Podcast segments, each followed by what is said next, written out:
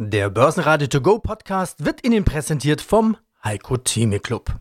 Werden Sie Mitglied im Heiko Theme Club. heiko-theme.de Der Börsenpodcast.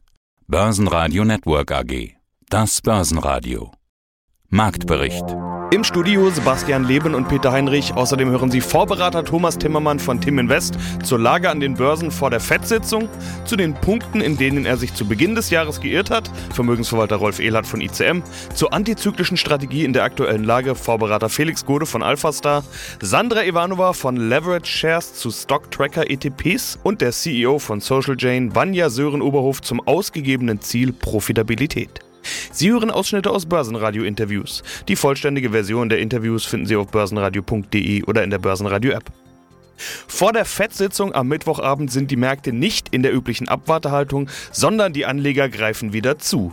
Wir sehen eine Gegenbewegung nach dem Abverkauf der letzten Tage. Der DAX legte am Mittwoch plus 1,4% zu auf 13.485 Punkte, der ATX plus 1,6% auf 3.135 Punkte, der ATX Total Return auf 6.592 Punkte. Und das trotz der Meldung, dass Russland die Gasmenge, die nach Europa geliefert wird, erneut um 40% gekürzt hat. Laut Wirtschaftsminister Habeck sei dafür kein technischer Faktor, sondern ein politischer Faktor entscheidend. Wie die Märkte am Donnerstag auf die FED-Sitzung reagieren, erfahren Sie hier erst am Freitag. Fronleichnam ist zwar kein deutschlandweiter Feiertag, wir vom Börsenradio haben aber frei. Blick auf die DAX-Gewinner und Verlierer am Mittwoch. In der Gegenbewegung steigen vor allem Verlierer der letzten Zeit. Delivery Hero plus 9,1%, Kiergen plus 3,6%, Continental plus 3,4%. Verlierer gab es im DAX nur wenige. Bayer mit minus 0,1%, Siemens mit minus 0,2% und gegen den Trend Siemens Healthineers mit minus 6,6%, nachdem das schwedische Medizintechnikunternehmen Getinge mit den Zahlen enttäuscht hat und den gesamten Sektor mit nach unten zieht. Mein Name ist Thomas Timmermann, ich bin CEO bei Tim Invest und dort zuständig für den Tim Invest Europa Plus Fonds. Wir sind im Bärenmarkt. Die Kurse sind überall deutlich gefallen, auch wenn man heute ein bisschen eine Gegenbewegung sieht. Die Stimmung und die Richtung der letzten Tage, die war eindeutig, so würde ich es mal sagen. Äh, wie schätzt du denn die Lage ein? Wie angeschlagen ist der Markt?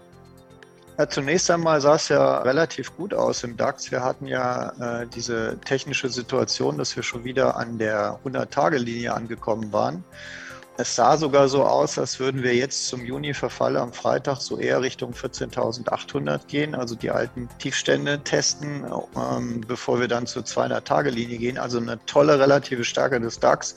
Aber dann wurde das äh, nach den schlechten Inflationszahlen in den USA und vor allen Dingen nach der Reaktion des Kapitalmarkts auf diese Inflationszahlen in den USA, wurde das halt alles böse zurückgenommen und inzwischen ist es klar, dass dieser Ausflug des DAXes über 14.500 nur eine sogenannte Bullenfalle war.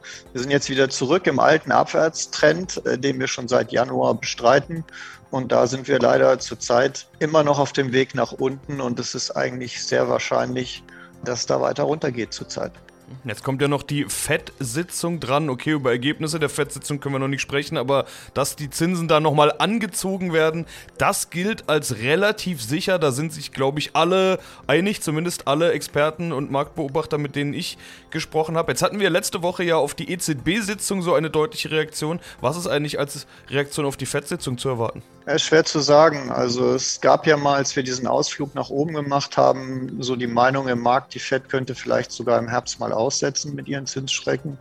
Jetzt nach den letzten verheerenden Zahlen geht man eher davon aus, dass sie vielleicht heute schon 75 Basispunkte machen könnte, statt erwartet 50. Schwer zu sagen, wie das genau aussieht, aber da helfen immer so ein bisschen die Charts. Und wenn man sich mal anschaut, zum Beispiel den S&P 500, dann ist er in einem sehr soliden Abwärtstrend, hat neue Tiefstände gemacht. Also vergleichbar beim DAX wären wir jetzt, wäre der S&P der DAX, wären wir jetzt unter 12.400. Wir wären irgendwo bei 11.800. Nur, dass man das mal vergleicht. Und wenn man sich die Technik dort anschaut, dann ist es eigentlich ziemlich wahrscheinlich, dass wir in Richtung 3530, 40 im, im S&P zurückfallen.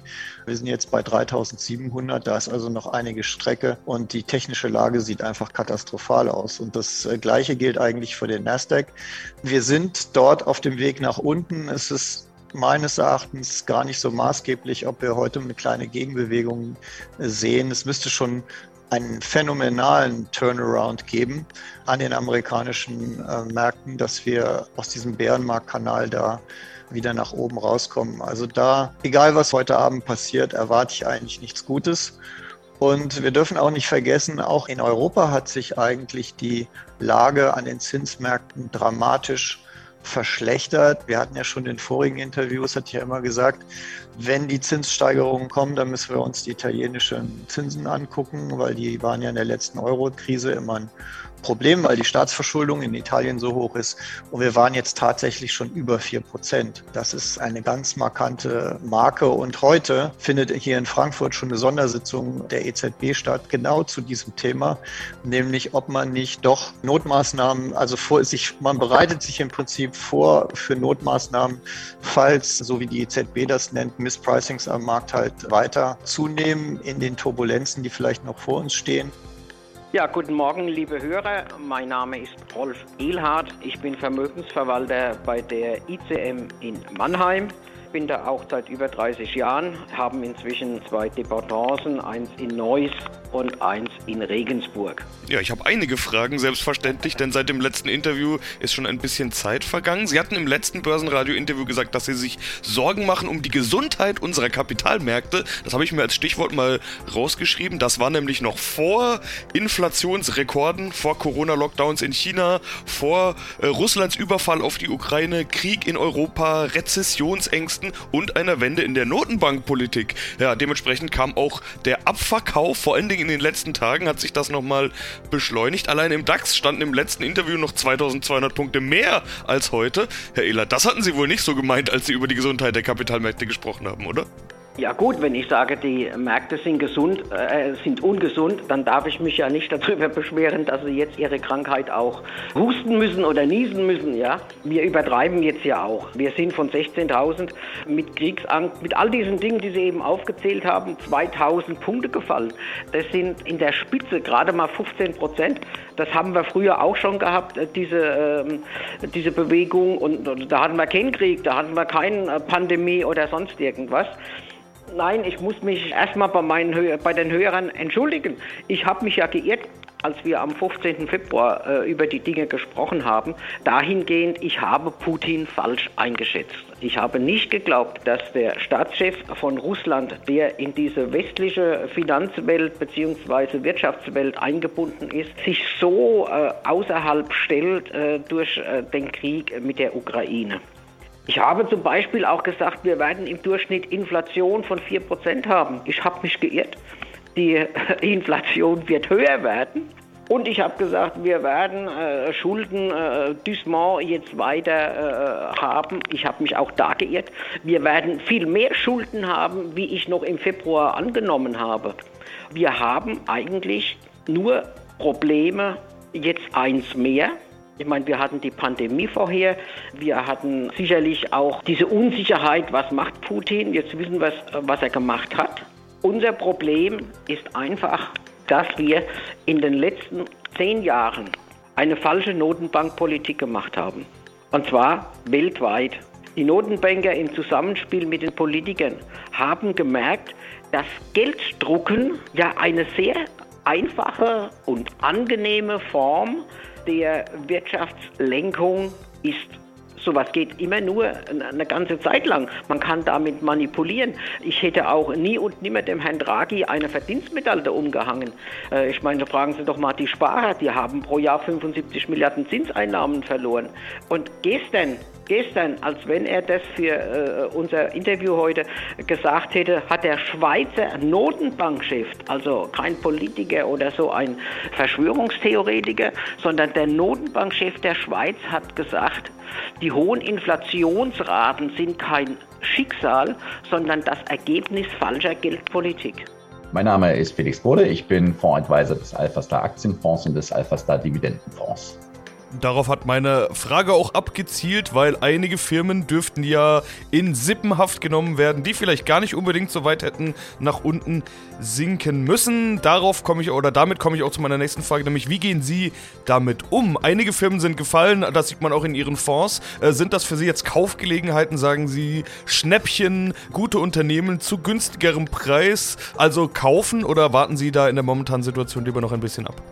Grundsätzlich ist es so, dass wir das antizyklische Vorgehen fortsetzen. Das heißt, wir haben jetzt auch in den letzten Wochen und Monaten schon immer wieder Titel nachgelegt und auch neue Titel aufgenommen, ähm, aber natürlich mit äh, ja, Bedacht und, und haben jetzt hier nicht die gesamte Cash-Reserve sozusagen investiert. Weil uns natürlich auch klar, dass wir uns in einem ja, Bärenmarkt befinden und äh, möglicherweise weitere tiefer stehende Kurse noch ja, erreichbar sind oder möglich sind. Ja, aber was wir grundsätzlich machen in solchen Korrekturen und schon gar, wenn sie so stark sind, wir kaufen gefallene Titel nach, wir kaufen neue Titel nach, die einfach deutlich günstiger sind, als sie vorher waren. Und wir haben dafür momentan jetzt immer noch eine Cash-Position von ungefähr 10 Prozent und wir haben auch eine Cash-Reserve, nenne ich es immer, also Titel, die jetzt im aktuellen Umfeld gar nicht gefallen sind. Das ist nochmal 5 bis 8 Prozent, die wir an Liquidität sozusagen relativ zügig dann freisetzen können, sodass wir insgesamt mit 15 bis 20 Prozent noch investieren können. Ja, und das ist, äh, glaube ich, noch genug Firepower, um letzten Endes hier ähm, auf alles was da so kommt, reagieren zu können. Entscheidend ist, glaube ich, dass diese Reinvestitionen in Titel passieren, die im aktuellen Umfeld und möglicherweise auch in einer sich anbahnenden Rezession, das könnte ja passieren, immer noch das Potenzial haben zu wachsen, Umsätze und Ergebnis zu steigern. Und hier sehe ich unsere Titel super aufgestellt. Ja, das konnten wir zum Beispiel im Corona-Jahr sehen, als die Rezession, die war zwar kurz, aber heftig, da war, alle Titel haben oder die meisten Titel haben sich dieser Situation entziehen können, haben trotzdem wachsen können. Und von daher sehe ich uns auch dafür eine potenzielle äh, Situation ähnlicher Natur in der kommenden Periode und in den kommenden Perioden gut aufgestellt. Wichtig ist einfach, dass diese Unternehmen mit einer hohen Wahrscheinlichkeit in ein, zwei, drei Jahren mehr verdienen als heute. Also diese Verlässlichkeit, die ist, glaube ich, einfach sehr, sehr wichtig. Äh, in dieser Zeit, wir haben es gerade schon gesagt, wo die Unsicherheit grundsätzlich groß ist. Ja, diese Titel, die werden am Ende des Tages die Erholung auch anführen, aus meiner Sicht. Es ist also unser Ziel in dieser Situation, immer so aufgestellt zu sein oder top positioniert zu sein in den Titeln. Also nicht zu sagen, jetzt, ah, jetzt fallen die Märkte, jetzt äh, erhöhen wir die Cashquote mal auf 50 Prozent beispielsweise, sondern wir machen es in einem rollierenden Prozess sozusagen innerhalb des Portfolios werden hier die Titel, die stärker fallen, nachgekauft und wieder aufgestockt. Und wenn sie weiterfallen, wird das eben weitergeführt. Und das führt zu diesem Umstand, dass wir immer top positioniert sind. Wenn denn die Wende kommt an den Aktienmärkten, dann sind wir entsprechend in der Pole Position, was die Aufholung dann anbelangt. Mein Name ist Sandra Ivanova und ich bin für die Geschäftsentwicklung bei Leverage Shares verantwortlich. Wir sind ein Emittent von Exchange Traded Products und meine Aufgabe ist, unsere Expansion in dem deutschen Markt zu führen. Ja, steigen wir ein ins Themengebiet der Stock Tracker ETPs. Also Leverage Shares hat jetzt rund 90 ETPs mit besonderer Funktion auf besondere Aktien zum Beispiel. Die kann man jetzt in Deutschland in Xetra oder an, zum Beispiel an der Börse Düsseldorf handeln. Zum Beispiel auch ein ETP auf Tesla, Apple, Twitter, Amazon oder Visa mit Hebel oder ein ETF auf Clean Energies, also Short-Produkte mit Hebel minus 3. Wie funktioniert's? Also was ist zum Beispiel ein ETP auf Tesla, Twitter, Amazon?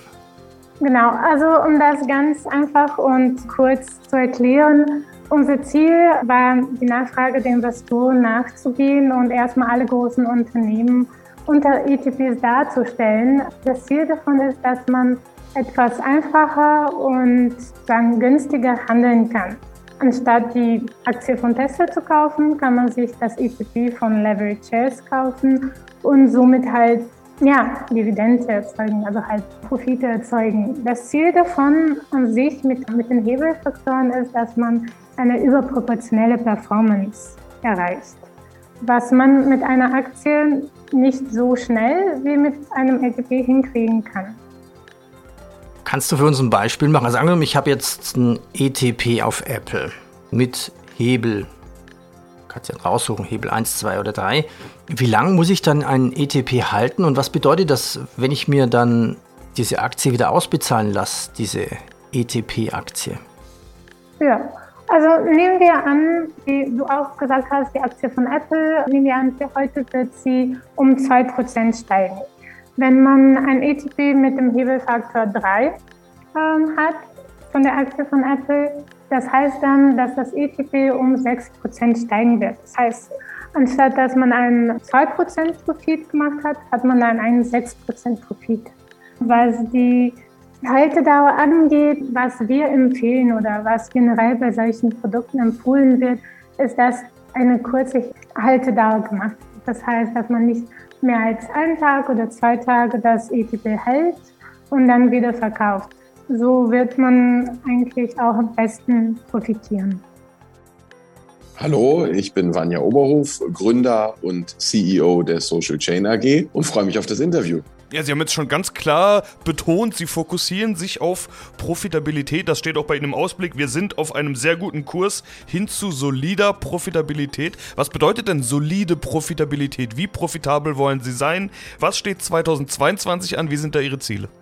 Also, das hängt natürlich schon auch so ein bisschen damit zusammen, dass hier zwei Welten aufeinander getroffen sind. Die DS-Gruppe ist ein Familienunternehmen seit 49 Jahren, immer profitabel, in kleinen Schritten gewachsen, aber Kern der gesamten DNA war immer Profitabilität, weil das ist ja auch das, was für so ein Familienunternehmen da an vorderster Stelle stand.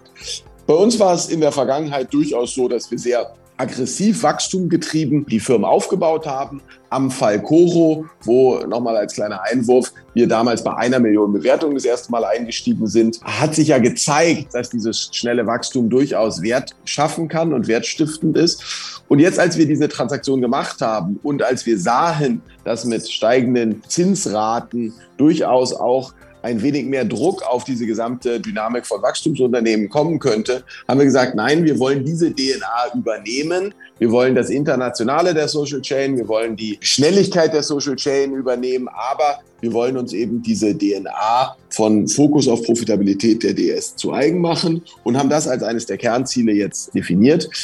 Das hat mehrere Auswirkungen. Im ersten Schritt ist es so, wenn man zwei gleich große Unternehmen umsatzseitig waren wir etwa gleich groß und ergebnisseitig war eben die DS in einer ganz anderen Liga. Wenn man die zusammenführt, dann hat man natürlich am Anfang eine ganze Reihe von Einmaleffekten, die erstmal teuer sind, die aber hinten raus substanziell Geld einsparen. Ja, Sie haben ein Thema gehabt, dass wir zwei Finanzabteilungen haben mit zwei CFOs und zwei Kommunikationsabteilungen und wir das eben alles zusammenlegen und wir da substanziell sehen, dass wir da deutlich hinten raus sparen werden, aber jetzt im ersten und zweiten Quartal da natürlich eine ganze Reihe von Einmaleffekten aus so einer Post-Merger-Integration, wie es so schön neudeutsch heißt, im Ergebnis der EBTA sehen werden. So, jetzt lange Antwort auf die relativ klargestellte Frage.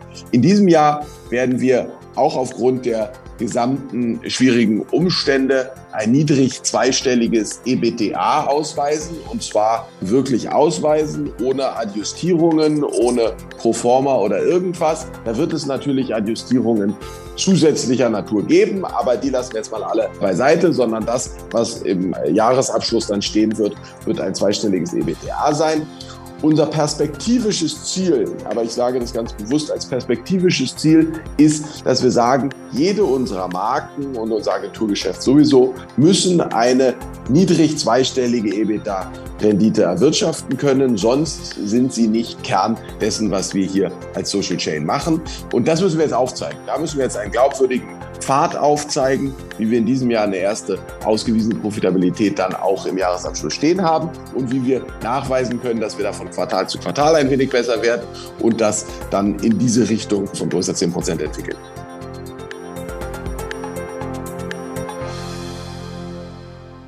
Börsenradio Network AG Marktbericht Der Börsenradio To Go Podcast wurde Ihnen präsentiert vom Heiko Theme Club. Werden Sie Mitglied im Heiko Theme Club. heiko-theme.de